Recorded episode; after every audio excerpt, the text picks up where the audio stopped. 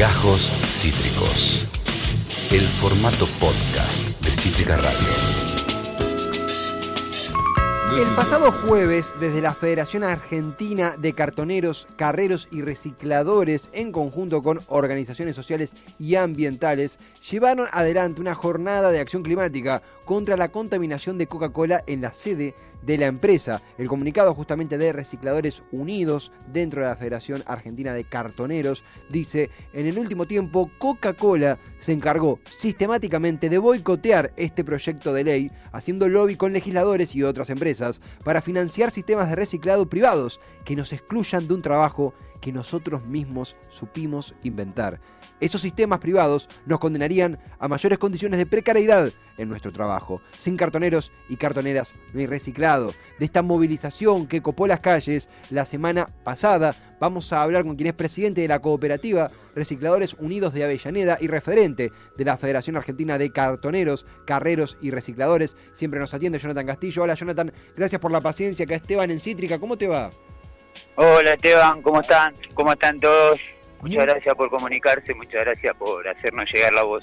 Por favor, a, vos gracias Jonathan por siempre estar, por siempre coparte, a todo el equipo de comunicación también de la federación que nos enlaza con vos, a Federico. Jonathan, eh, vemos, veíamos ahí un poquito de imágenes en las redes sociales de esta movilización. Puntualmente, ustedes defienden la ley de reciclado que, que está en el Congreso y Coca-Cola lo que busca es netamente privatizar ese reciclado y sacarlos a ustedes de un laburo que ustedes inventaron básicamente. ¿Esto es así? Y básicamente es así, no no es básicamente, es la pura realidad. Claro, claro. Es, pura, es la pura realidad. Eh, nosotros desde hace un tiempo largo, ya hace un, varios años, venimos viendo que tiene que haber un proyecto de ley con ley de envase, con el recupero del material y la responsabilidad extendida del productor. Mm. Donde el año pasado tuvimos la, el agrado y la oportunidad de poder presentarlo en el Congreso eh, con la firma del presidente, con la firma del y bueno, nada. Empezó Coca-Cola con todas las firmas nacionales de, nuestro querido norte continente, nuestros norteamericanos, sí. haciendo lobby, ¿no? E invitaron a muchos diputados y diputadas en la semana que se iba a empezar a tratar el proyecto de ley a, a pasar una semana en Washington, en Boston, donde después queda en la prensa y en los medios averiguar quiénes son los que se fueron a Washington cuando se tenía que tratar un proyecto de ley tan importante. O sea, el lobby de Coca-Cola dentro del Congreso, o sea, Coca-Cola es una corporación con, con millones y toneladas de poder político y, plata en sí, por supuesto, eh, eh, metiendo el lobby, lo que se llama el lobby en el Congreso. Claro, le fue prometiendo a todos los diputados una semana de vacaciones allá, a Estados Unidos. O sea, no solamente Coca-Cola, sino que todas las firmas alimenticias del norte, ¿no? Que, que están en este país, que son básicamente un poder político, un poder económico muy muy grande, donde eh, creen que nadie puede decirle nada a la hora de gestionar eh, sus materiales, ¿no? Su, o en estos casos, en este caso, como decimos nosotros, el envase. Claro. Ellos solo se preocupan por, por, producir, vender y chao. O sea, no es una madrina el que desaparece la bolsa o la botellita de Coca-Cola. Totalmente. Lamentablemente estos últimos dos meses Coca-Cola empezó a hablar con empresas privadas para hacer que pongan 8 millones de pesos y empiecen a hacer el sistema de, de, recolección de sus envases privados, sin cartonero. Así lo dijo el director de, de la firma acá en Argentina la verdad que realmente nos preocupó y nos preocupa porque somos nosotros los que estamos recuperando esa botellita hace mucho tiempo gratis y hoy en día que presentamos en el Congreso con la firma del Ejecutivo un proyecto de ley eh, con la responsabilidad extendida al productor, eh, ellos hacen do y pagan lo que pueden pagar y, para seguir llenándose los bolsillos, ¿no? Porque nosotros con esta ley pues lo que proponemos es que se extraiga menos materia materiales de nuestra casa común, o sea, minerales, para seguir produciendo esos envases y que se garantice el recupero de ese material acá en Argentina. Mm, totalmente. Eh, con, puestos de trabajo argentinos, digo, estamos hablando de su trabajo y de lo que ustedes, tengo entendido, obviamente vos ya lo estabas profundizando, pero la ley de envases lo que justamente busca es que haya una responsabilidad de la corporación detrás de los envases y que no sea lo que vos decís, que lanzan el envase, se juntan la guita y la contaminación queda y ahora de golpe se acordaron de la contaminación y quieren privatizar el servicio. Sí, igual por experiencia como federación, bueno, somos cartoneros que venimos a empujar un carro y nos vamos organizando, pero poco a poco vamos metiéndonos un poco más lo que es esto eh, de lo que es la política, de lo que es el negociado de las empresas. Claro. Y Coca-Cola y todas estas multinacionales siempre ponen palos en la rueda y trabas a nivel mundial Mm. sin importarle el desastre ambiental y social que dejan atrás. A ellos les importa poco, a ellos les importa seguir llenándose los bolsillos, no les interesa hacer sistemas de reciclado con inclusión social acá en Argentina o en ningún país del mundo.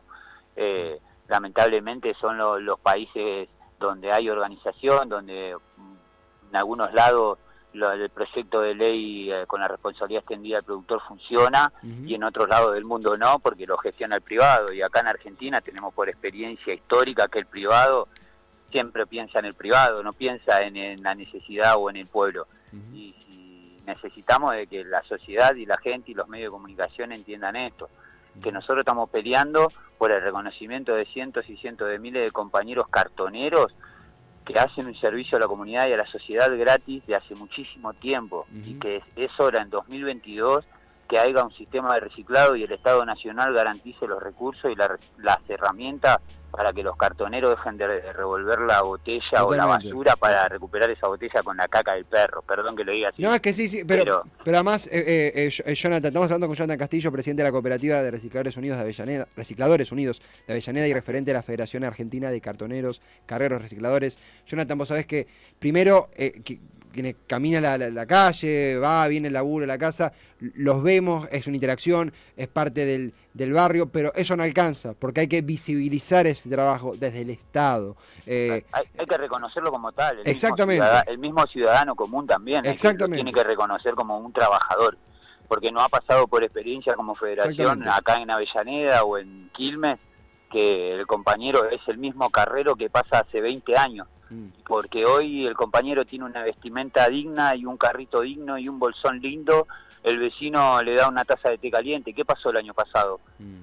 ¿Por qué el año pasado o la semana pasada no le dábamos importancia? Porque no tenían esa vestimenta, ese carrito. sí, bueno, sí, cada vez nos convencemos más de que el Estado tiene que te- intervenir y que deje de, de- de favorecer al privado, porque nada, nos estamos metiendo en un negocio de la basura, nos estamos metiendo en un Mm. De materia reciclado, donde hace poco se dieron cuenta que es un negocio y que poco a poco se fueron convirtiendo en una mafia, porque prácticamente son muy pocos los que concentran ese poder. Nosotros no queremos poder, nosotros Mm. queremos derecho para nuestros compañeros, que lo necesitamos, que nuestro trabajo es tan digno como el de recolector de basura y el barrendero, porque ellos tienen RT, tienen los seguros, tienen Mm. las condiciones y los derechos dignos para poder llevar su tarea adelante y nuestros compañeros todavía no. Y- Porque hay cientos de compañeros que están en basural a cielo abierto que si se co- cortan con una chapa Sí, en la mano no comen, compañero. no, totalmente, Claro. totalmente, Jonathan. Sí, sí, sí, es, es, es uno, uno puede, puede imaginarlo y además las veces que conversamos con vos, esto se, se da, este- estos intercambios, estas charlas para conocer de primera mano esa realidad.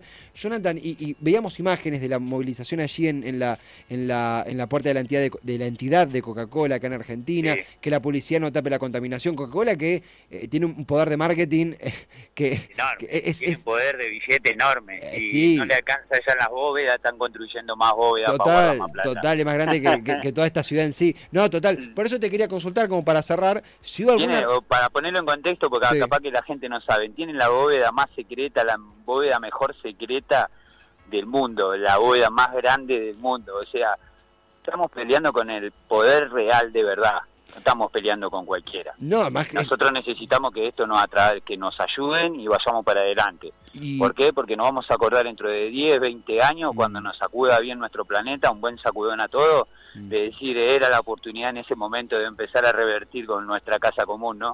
Ujú. Bueno, es momento, pongámonos manos a la obra y ayúdennos y ayudémonos a poder a poder vivir en sociedad y en mejores condiciones. Total. Porque no estamos planteando nada de otro mundo. Total, total, Jonathan. Y, y- y en ese sentido, absolutamente, en ese sentido, desde Coca-Cola, ¿hubo alguna respuesta? ¿Movilizaron cara a cara en sus narices? ¿Hubo, eh, ¿Bajó alguien? ¿Hubo alguna interacción? No, ¿O silencio, no, no. silencio de radio? Nosotros, o sea, como toda movilización, como todo scratch, porque esto fue más que un scratch que movilización y corte de ruta, Mm, lo, planificamos y lo investigamos. Coca-Cola a las 10 de la mañana ya había apagado los carteles luminarios donde dice que es Coca-Cola, los cartelitos de señalización los taparon con una lonita, el camioncito de Coca-Cola histórico que tienen ahí abajo del edificio, viste que lo tienen de muestra, lo taparon con una lona, o sea, cero identificación de que ese edificio pertenecía a Coca-Cola, pero bueno, nada, todos sabemos quién es quién y saben a, dónde apuntamos. Mm.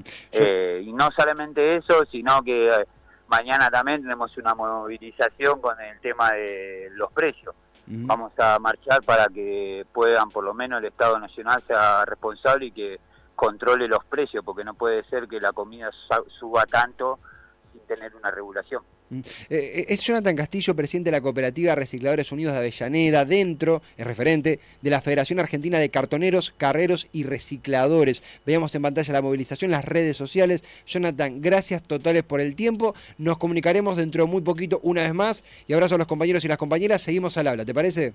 Dale, muchas gracias a ustedes, como siempre, al pie del cañón. Gracias por estar de este lado y a disposición como siempre, compañero. Estamos en la lucha. Abrazo grande, Jonathan, gracias totales es Jonathan Castillo, bueno, referente de la Federación Argentina de Cartoneros. Eh, interesantísimo realmente cómo es, es, realmente un episodio de David contra Goliat, no porque la federación no tenga eh, eh, compañeros, concentración, laburo, pero Coca-Cola, lo decía Jonathan, es magnánima, es enorme, es más poder que mismos países íntegros en sí. Eh, y esta lucha, esta disputa, esta resistencia por la ley de envase es una ley de envase verdadera e inclusiva para los trabajadores y trabajadoras del mundo de los cartoneros, de los carreros, de los recicladores. Es esencial y es algo que queremos, que tenemos la decisión de poner el micrófono allí. Esto fue Gajos Cítricos. Encontrá los contenidos de Cítrica Radio en formato podcast en Spotify, YouTube o en nuestra página web.